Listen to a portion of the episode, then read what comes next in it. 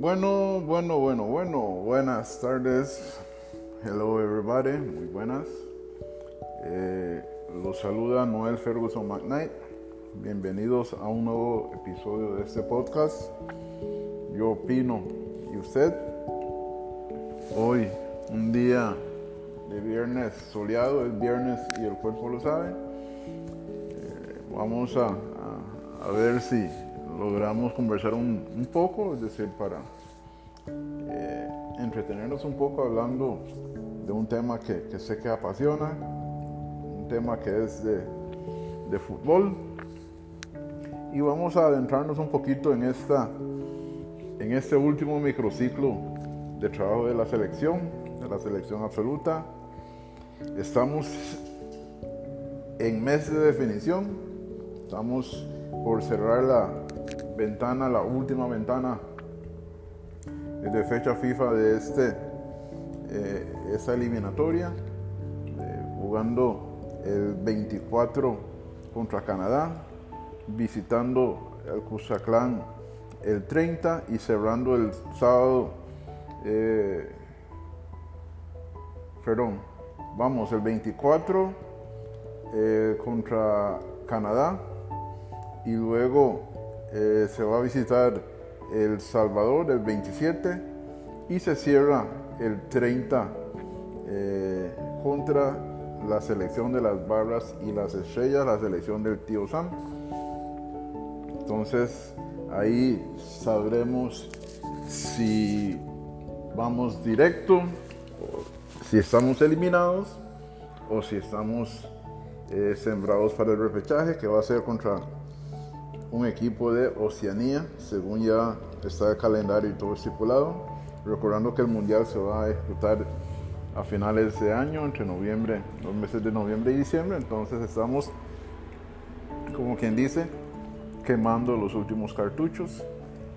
Eh, hay que recordar que para efectos de este microciclo eh, se pidió, eh, o se logró más bien, se logró la suspensión del, del torneo local eh, y se ha dedicado completamente ese tiempo para que el técnico de la selección absoluta, don Luis Fernando Suárez, tenga prácticamente que dos semanas de trabajo con los jugadores de, del ámbito local. Y eso eh, pone un poquito el ingrediente para que después de esas dos semanas ya sea la lista definitiva, ya tomando en cuenta los legionarios para afrontar esos tres partidos de toma o de, es decir, de todo o nada, de todo nada. Recordar que para esta lista de convocados han sido solo jugadores locales, recordando que los porteros son Leo Moreira, eh, Esteban Alvarado, Aaron Cruz, Liga, Heredia y Saprissa respectivamente. Después los defensas Keisher Fuller, Heredia, Carlos Martínez de San Carlos, Kendall Watson de Saprissa, Juan Luis Pérez de San Carlos, Daniel Chacón de Cartaginés, Ian Lawrence de Alajuela, Ryan Bolaños, ahí le pongo un asterisco de Saprissa, después les digo por qué le puse el asterisco a Ryan Bolaños, Douglas López del Santos, Justin Salas de Grecia, Orlando Galo de Herediano, Yeltsin Tejeda de Herediano, Rohan Wilson de Grecia, Brian Ruiz de la Liga, Brandon Aguilera de Guanacaste, Carlos Mora de la Liga, Gerson Torres, Jefferson Bennett, Joseph Bolaños, eh, los dos anteriores de Heredia y Joseph de Guanacaste, y con delanteros Antonio Contreras de Guanacaste, Johan Venegas de la Liga y Guillermo Ortiz, José Guillermo Ortiz. La lista tiene una particularidad de que tiene eh, una buena combinación, experiencia con juventud, la gente que está consagrada ya en la liga están ahí eh, y también eh, recordar que eh, el técnico sí ha echado mano a varios jugadores jóvenes prospectos que ya algunos les ha dado minutos en partidos. nos referimos al jugador Bennett que ya ha tenido participación. Nos referimos a Justin Salas que también tuvo un buen desempeño en el Estadio Azteca. y jóvenes como Orlando Galo, que también ha tenido participación en el juego eliminatorio. Entonces yo, la verdad, yo, Noel, viendo todas las, las cartas sobre la mesa, pues hay que decirle que sí le han dado la oportunidad a varios jóvenes. Y este, este muchacho que es de la liga, pero que está a préstamo con, con, con Guanacaste, ¿verdad? Eh, Brandon Aguilera, que, que, sí eh, está eh, mostrando cosas interesantes. Y hay que ver, hay que ver, ¿verdad? Porque, por ejemplo, un equipo como Guanacasteca tiene tres, tres convocados a este microciclo. Y también cabe destacar de que dentro de en esa lista hay varios limonenses, varios limonenses que es una lista que, que, verdad en todos los departamentos, bueno, no en todos, en el portero, defensa y volantes hay, limonenses. Y eso dice de que desafortunadamente, aunque no estemos en torneo competitivo, pero los frutos de esa de esa gesta que cuando estuvo paso la tromba, pues todavía se, se va viendo ahí. De limonenses, propiamente puedo hablar de Esteban Alvarado, Keisher Fuller, Kendall Watson, eh, Ryan Bolaños, eh, también podemos hablar de Rohan Wilson y también podemos hablar de Johan Venegas, ¿verdad? Esos son limonenses de cepa y ahí están contribuyendo a la causa de la, selección nacional. Eh, pues, ¿qué les puedo decir? Yo considero de que acertar la decisión de darle el espacio a la selección porque es el todo nada. Ayer yo tuve una conversación con un amigo de Canadá que obviamente está pensando venir al, al encuentro. Es un, agente de jugadores y pues, me preguntaba cómo estaban las cosas por aquí. Bueno, él se sorprendió cuando escuchó de que estamos completamente concentrados en, en modo selección, de que el torneo se suspendió, eh, para darle espacio a que la selección pueda trabajar. Y entonces eh, se mostró sumamente sorprendido el hecho de que se haya metido de pies y cabezas eh, todos los organizadores del, del, torneo para ayudar a la selección. Y, y, hay que entender, hay que entender de que esto es, esto es así, es, es una opción para ir al mundial, y de los resultados posibles esperemos, esperemos estar ahí. Esperemos estar ahí.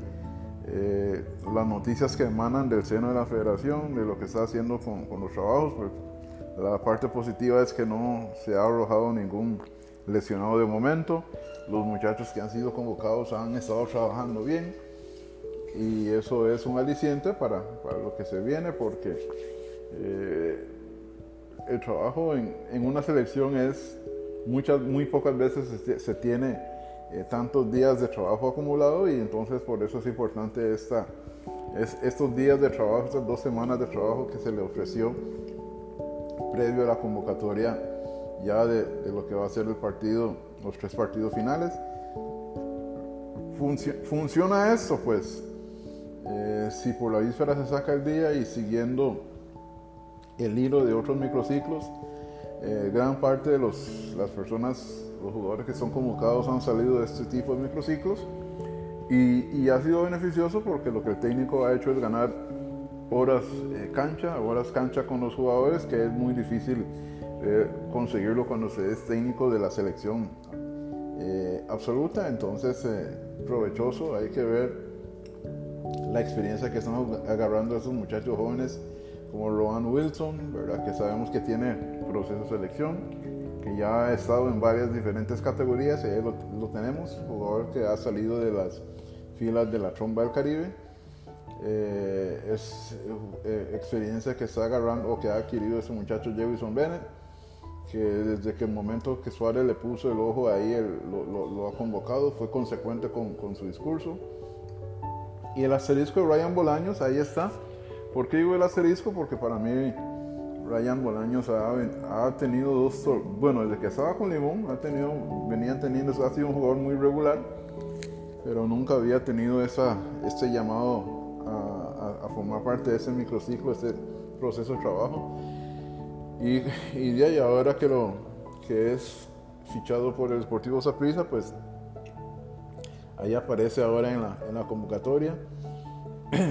para los susceptibles, pues eso deja, eh, abre un portillo para, para generar una conversación más allá de del por qué antes sí, de por qué ahora sí y por qué antes no. Entonces ahí le, queda un asterisco ahí como para, para análisis de, de, de, los opinólogos, de los observadores, de los gurús, de la gente que siempre está metido en ese tipo de temas. Yo voy a quedarme básicamente en, en las esperanzas y expectativas del trabajo de estas dos semanas que son ejecutadas para darle mayor tiempo de trabajo, conocimiento al director técnico y, poco a poco yo siento que se está dando ese cambio positivo a, nivel interno. Ahora que tuve la oportunidad de viajar en esta última ventana, pues yo sí puedo dar fe de que hay una convicción interna, eh, hay una convicción interna de, para lograr el objetivo y hay factores, si bien eh, son distractores, eh, el grupo cuando ha estado, los que están, eh, lo han permeado, no han hecho de que eso sea un factor de que atente contra el objetivo principal y eso es muy importante. Eh, cuando hablo de, distractores, por ejemplo, lo que, lo que, lo que pasa o lo, lo que ha pasado en otras convocatorias con el defensa Gamboa, que es convocado y, siempre por una, un tipo de lesión entiendo que, que, tiene, que le dificulta mucho a la hora de hacer viajes largos y, obviamente viajar desde, desde Europa hasta aquí es un viaje sí largo, es cruzar el Atlántico, estamos hablando en, tiempo de vuelo eh, prácticamente 10 horas para arriba, ¿verdad? Entonces sí es un, viaje extenso y, y, eso sí no hay que hacer conexiones, ya si hay que hacer conexiones es aumenta esa, e, e, esa, esa cantidad de tiempo. Eh, hay que ver en, cómo viaja, si viaja en primera clase, si viaja económica, si viaja turista, es decir, eh, todo eso influye y el jugador había tomado la decisión en, en, en, otras convocatorias, en otros llamados de, de, desistir, eh, pero yo siento que conociendo a, Gamboa, él siempre ha sido una, un todoterreno, siempre ha sido un punto honor de corazón y siempre se ha matriculado con la selección cuando ha podido. Tengo entendido de que ahora para esta eh, ventana que se va a abrir esta puerta eh, de estos últimos tres partidos eh, ya le llegó la preconvocatoria, entonces esperamos a ver la otra semana si, si, si, llega. Bueno, también hay otro factor externo ahí que es el, el joven jugador que debutó con el Deportivo Saprissa precisamente también contra Libón ahí nos hizo dos goles y, de ahí en adelante pues ese muchacho lo, lo, han seguido todo el mundo, pues lo, ponían en Europa, pues llegó, lo ponían en una liga importante, pues llegó. Eh, inició lo que, lo que es la eliminatoria y eh, después del partido contra Jamaica, eh, pues él entró en una diferencia de criterios con el director técnico y pues ha desistido, ha desistido de ser eh, convocado y, como digo, eso eh, es un factor externo que, que, no debería pesar, no debería pesar en el nombre ni lo voy a decir porque ya ustedes saben a quién me refiero, pero en términos generales el grupo se ha cerrado muy bien y con el objetivo claro que es clasificar. Entonces, eh, nos estamos jugando mucho todo, todos el, país, los jugadores mismos, las ligas se están jugando mucho porque la no clasificación al mundial, pues obviamente eh, significaría no recibir eh, recursos frescos de la Federación Internacional de Fútbol Asociado, de la FIFA. Eh, y todo el mundo, todo, todo el país pierde por cuestión de imagen, los jugadores obviamente pues también por, cuestiones de contrato, por cuestión de vitrina, y las ligas obviamente porque no reciben eh, eh, esos recursos que eh, son varios millones, varios miles de millones, que en cuestión de dólares, creo que la última, entrega de premio rondó casi los 8 millones de dólares y de ahí es la distribución a todo lo que es la familia de fútbol. Entonces es importante tomar en consideración todo eso para, para ver siempre la posibilidad de, buscar una clasificación. Eh, la cosa está dura, eh, la cosa está empinada, pero estamos en una mejor posición después de la última fecha FIFA, que de, nueve puntos posibles se hicieron siete, con un triunfo en casa ante Panamá. Eh, después se viajó a México y contra todos los pronósticos eh, se empata y se empata bien, es decir, se pudo haber ganado, ¿verdad? Y cerrar también de visita en, en Kingston y con una victoria, entonces creo que fue una ventana positiva que de 9 puntos se hizo 7 y nos pone en una posición completamente diferente a cuando entramos, que estamos prácticamente más allá que acá. Entonces, eh, en términos simples, en términos simples, la media inglesa, eh, como siempre lo habíamos dicho, si logramos aplicar la media inglesa, que es ganar en casa y pellizcar algo afuera, no me cabe la menor duda de que de que eh, vamos a tener una gran posibilidad, entendiendo que nuestro rival directo, que es Panamá, Panamá ahora le toca recibir a la H en condición de, local. Eh, también van a jugar contra Canadá y también contra Estados Unidos. Entonces prácticamente que eh, los mismos rivales que tenemos nosotros, ellos eh, la tienen ahí.